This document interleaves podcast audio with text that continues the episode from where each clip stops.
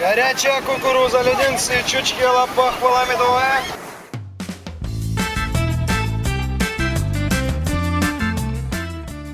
Привет, дорогие слушатели! У микрофона Рустем Халилов, и это подкаст «Крымский разговор». Как всегда в этом подкасте мы рассматриваем главные новости Крыма последних дней. Все самое важное в комментариях спикеров, которые знают толк в событиях на полуострове. Напоминаем, «Крымский разговор» можно найти в любом удобном для вас сервисе, например, в Apple и Google подкастах, а также в SoundCloud. Не поленитесь подписаться прямо сейчас. Свежие выпуски подкастов «Крым Реалий», да, их много, и они все отличные, появляются также на главной странице нашего сайта. Следите и не пропускайте. А теперь главным новостям недели. Январь 2021 года выдался богатым на осадки, особенно на фоне прошедшего года. За несколько дней в Крыму выпало порядка 70% месячной нормы. Несмотря на это, общая ситуация с пресной водой в Крыму продолжает ухудшаться. По данным российских властей Крыма, 7 из 12 водохранилищ полуострова достигли отметки мертвого объема. В российском госкомводходе Крыма сообщили, что намерены прекратить забор воды из Симферопольского водохранилища. Ранее уже прекратили забор воды из Тайганского водохранилища. Это значит, что Симферополь Симферополь практически полностью переходит на потребление воды из подземных источников. Жители города жалуются на резкий аммиачный запах воды. На это в предприятии Водокрыма отвечают, содержание аммиака в воде не превышает предельно допустимой концентрации. Как меняются запасы пресной воды в Крыму? Влияют ли осадки на наполняемость водохранилищ? В этом разбирались мои коллеги в эфире радио Крым Реалии. Меняется ситуация в Крыму, мы поговорим с Сергеем Гапоном, ГИС-специалистом Мирового центра данных по геоинформатике и устойчивому развитию. Сергей, доброе утро. С начала года было всего несколько дней, за которых можно было отчетливо разглядеть наземный покров Крыма. И если говорить о самых первых днях Нового года, то ситуация по всем водохранилищам была прежняя. Э, уровень воды не быстро, но продолжал падать. Если мы говорим о самых последних днях, то по некоторым водохранилищам можно заметить, что уровень воды либо не падает, либо заметен совсем незначительный прирост. Сейчас Крым практически весь укрыт снегом. Э, в некоторых его частях, это особенно горный Крым, уровень снежного покрова весьма внушительный. И при такой ситуации, в принципе, активного наполнения водой водохранилище не происходит по той причине, что снег он э, не тает, э, а тем более, если говорить про горные районы в горах, снег практически никак еще сейчас не тает, погода такая, что идет накопление этих атмосферных осадков, и сейчас ни о каком переломном моменте, в принципе, говорить еще не стоит, он может наступить, и про это можно будет конкретно сказать, либо про это это можно будет опровергнуть после того, как э, придут более теплые воздушные массы, и снег начнет массово таять непосредственно уже в горах. Но э, даже при той ситуации, если нынешний э, уровень снега полностью растает, он не сможет значительным образом наполнить водохранилище, так как все-таки э, выпадение этого снега длилось непродолжительный период. И для того, чтобы полноценно наполнить все крымские водохранилища, уровень э, снега должен быть еще выше, и период, который он должен выпадать, должен быть значительно больше. Но ну, вот на то, что снег начнет э, таять, очень надеются в Ялте. Я вкратце напомню э, ситуацию в городе. Там перед новогодними праздниками действовал график ограничения водоснабжения. Ну, на новогодние э, праздники к заезду отдыхающих да, были сняты ограничения водопользования. После новогодних праздников время подачи воды снова сократили до 8 часов в сутки. И 18 января подконтрольная России глава Ялты Янина Павленко во время онлайн-совещания с Сергеем Аксеновым рассказала о том, как меняется ситуация с водоснабжением в городе. Давайте послушаем и продолжим нашу беседу.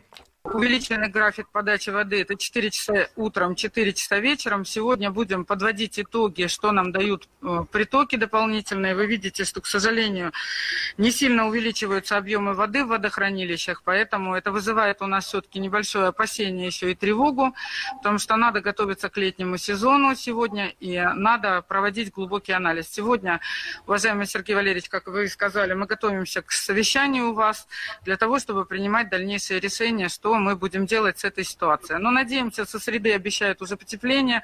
Сейчас надеемся на то, что все-таки снег, который есть в горах, будет таять, и это также даст нам дополнительные притоки. Живем в ожидании чуда. У нас э, большая часть э, в Ялте получает воду круглосуточно. Это те улицы, которые запитаны именно от э, дополнительных источников, от наших водопадов.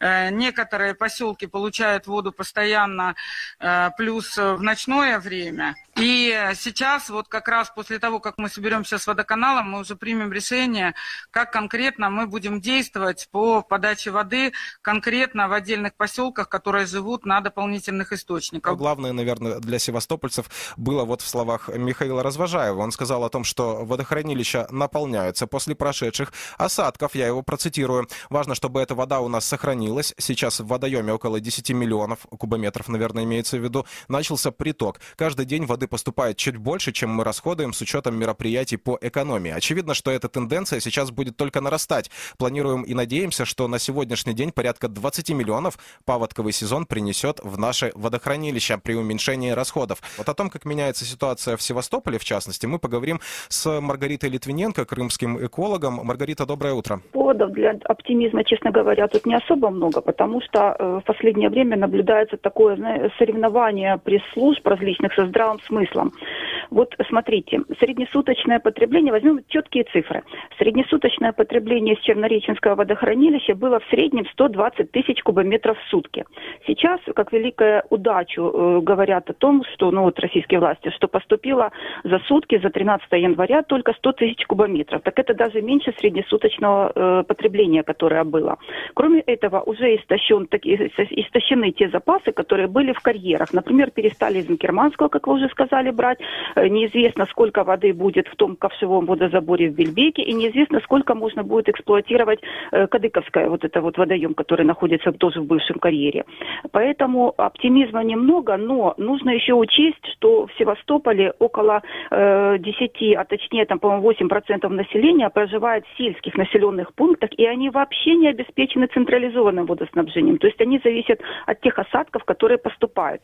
А осадки, несмотря на то, что власти говорят, что эти осадки принесли нам много воды, они в основном увлажнили и насытили влагой почву. У нас водохранилища практически все в Крыму поверхностного стока. То есть они получают воду из русел или из того, что стекает по склонам. Это поверхностный сток.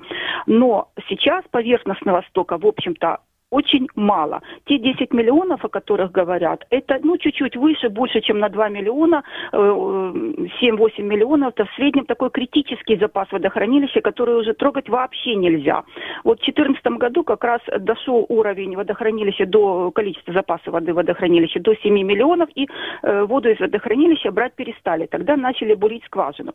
Но тут следует обратить внимание еще на другое замечание Михаила Развожаева, что э, дословно, если процитировать, поиск подземных вод не дал желаемого результата. Вот на эти тревожные замечания нужно обращать тоже внимание, а не на, не на те только оптимистические э, прогнозы и сообщения пресс-службы. Вот даже те скважины, которые они пробурили, не дали желаемого результата. То есть воды нет в скважинах столько, сколько надо. Ну и нужно учитывать еще то, что природа Крыма, она вообще очень коварная, как и весь Крым, да, и она воду просто так не отдает людям. Она сначала накопит э, в в своем э, водозаборном, так сказать, плата Айпетре, она накопит воду в подземных хранилищах, то есть карстовых, карстовых пустотах, и только потом начнет отдавать ее э, в родники. Эти родники понесут воду в речки, а речки понесут, соответственно, водохранилища. Поэтому радоваться осадкам, хотя их, честно говоря, не очень много. То есть, если образно говорить, вот этот снег, который сейчас лежит в Крыму, да, он, он э, потом, когда потеплеет, он просто уйдет в сухую землю? Да, да, он наполнит, наполнит влагой землю, влагонасыщаемость почвы повысит, он наполнит э, эти осадки, наполнят сначала карстовые пустоты, а потом уже переполненные пустоты отдадут воду в речки. И вот, вот это такая гидрологическая схема, как говорят специалисты.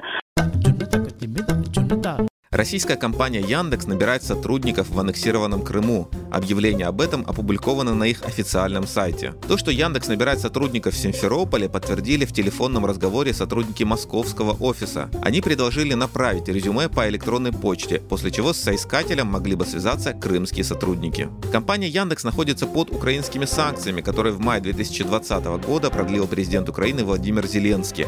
В санкционном списке находятся и украинская, и российская юридические лица Яндекса, заблокированные домены Яндекс.ру и Яндекс.ua, а также ряд дополнительных сервисов. СМИ сообщали, что украинский офис компании закрылся сразу после введения санкций в 2017 году. О том, нарушает ли Яндекс западные санкции, введенные после аннексии полуострова, шла речь в эфире радио Крым Реалии. Э, здесь необходимо сказать, что мы предприняли все возможные усилия для того, чтобы информация и мнение компании Яндекс прозвучали в нашем эфире. Ну вот э, попытались мы дозвониться в Симферопольский офис Яндекс напрямую. Там э, дозвониться туда невозможно. Можно дозвониться зато в московский офис компании. Там подтверждают набор сотрудников э, в Крыму с тем условием, что резюме необходимо все-таки присылать через московский офис. Давайте послушаем фрагмент этого разговора. Скажите, а как, как можно связаться с вашим симферопольским офисом? Я вот звоню по телефону, который на сайте указан, но э, там не получается дозвониться. По какому вопросу подскажите, пожалуйста? Э, по вопросу работы. Все трудоустройство происходит через московские офисы, а вам необходимо обратиться на электронную почту. Угу. А в Симферопольске никак нельзя дозвониться, да? Дозвониться возможности нет по трудоустройству. После того, как вы отправите ваше резюме и опишите сообщение, ну, то есть по вакансиям каким, с вами связывается наш специалист, и вам назначается контактное лицо для связи. После этого вы уже напрямую будете связываться именно с контактным лицом. Угу. Ну, в Симферополе офис есть, он работает? Да. Оставайтесь, пожалуйста, на линии, я сейчас уточню. Угу. Спасибо за ожидание. Да, в Симферополе офис, находится на улице Казанской.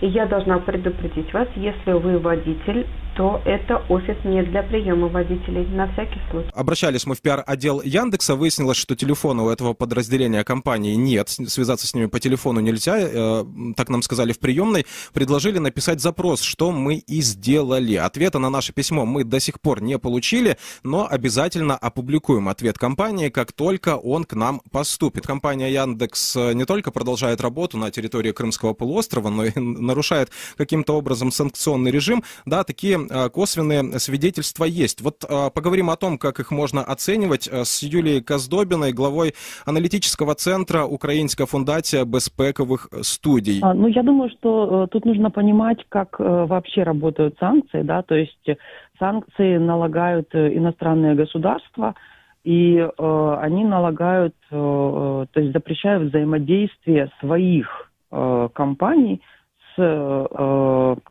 компаниями э, или с э, государственными органами на определенной территории, да, то есть если мы говорим а, в, в таком контексте, то компания Яндекс, э, как российская компания, она не является, э, она не, не, ну, не попадает в юрисдикцию либо Соединенных Штатов Америки, либо других каких-то западных стран, которые наложили санкции на Крым.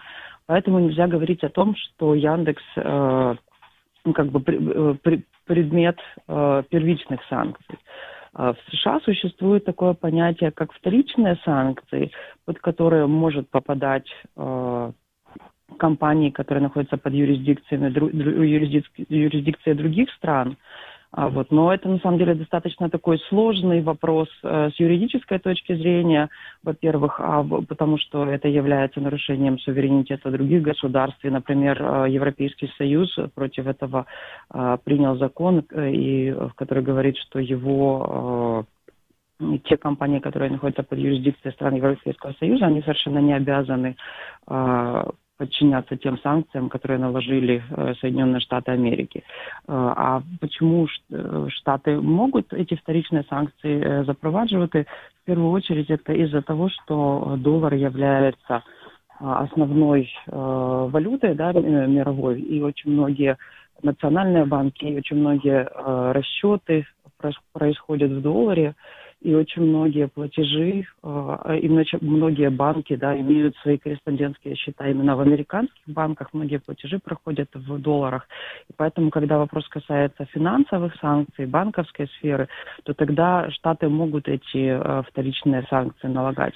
В случае с Яндексом, который набирает людей, на работу в Крыму, э, мне кажется, очень, очень сложно было бы э, каким-то образом подвести это даже под вот эти вот вторичные санкции. Если говорить про Яндекс Деньги, то, насколько я поняла, там ситуация такая, что э, россияне сделали центр обработки платежей на территории России, и поэтому в прямой контакт с э, западными банками те люди, которые получают карточки в Крыму, они в этот прямой контакт не входят. То есть там цепочка получается такая, что это достаточно сложно отследить. Но это вот из, из того, что я поняла, из, э, когда я читала об этом случае. Сейчас разговор мы продолжим с Дарьей Свиридовой, первым заместителем постоянного представителя президента України в Криму. Власне, Яндекс є компанією, яка зареєстрована, уставний капітал якої фактично яким володіє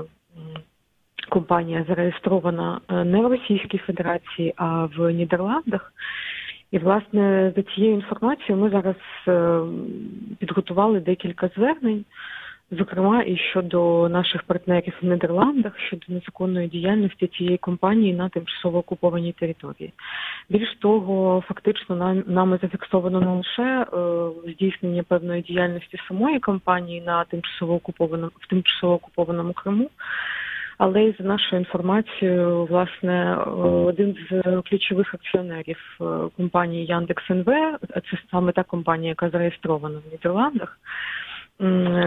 Такий громадянин Російської Федерації, і власне він за нашою інформацією, начебто, є ще й громадянином однієї з європейських країн, пан Аркадій Волош, так само періодично перебуває на території окупованого Криму, звичайно, з порушенням законодавства України, перетинає державний кордон України. І, власне, здійснює певну діяльність і економічну, і здійснює будівництво нерухомості на цій території, інвестує певні кошти в інший бізнес да, на цій окупованій території України. І, власне, щодо цього громадянина ми так само звернулися до наших партнерів.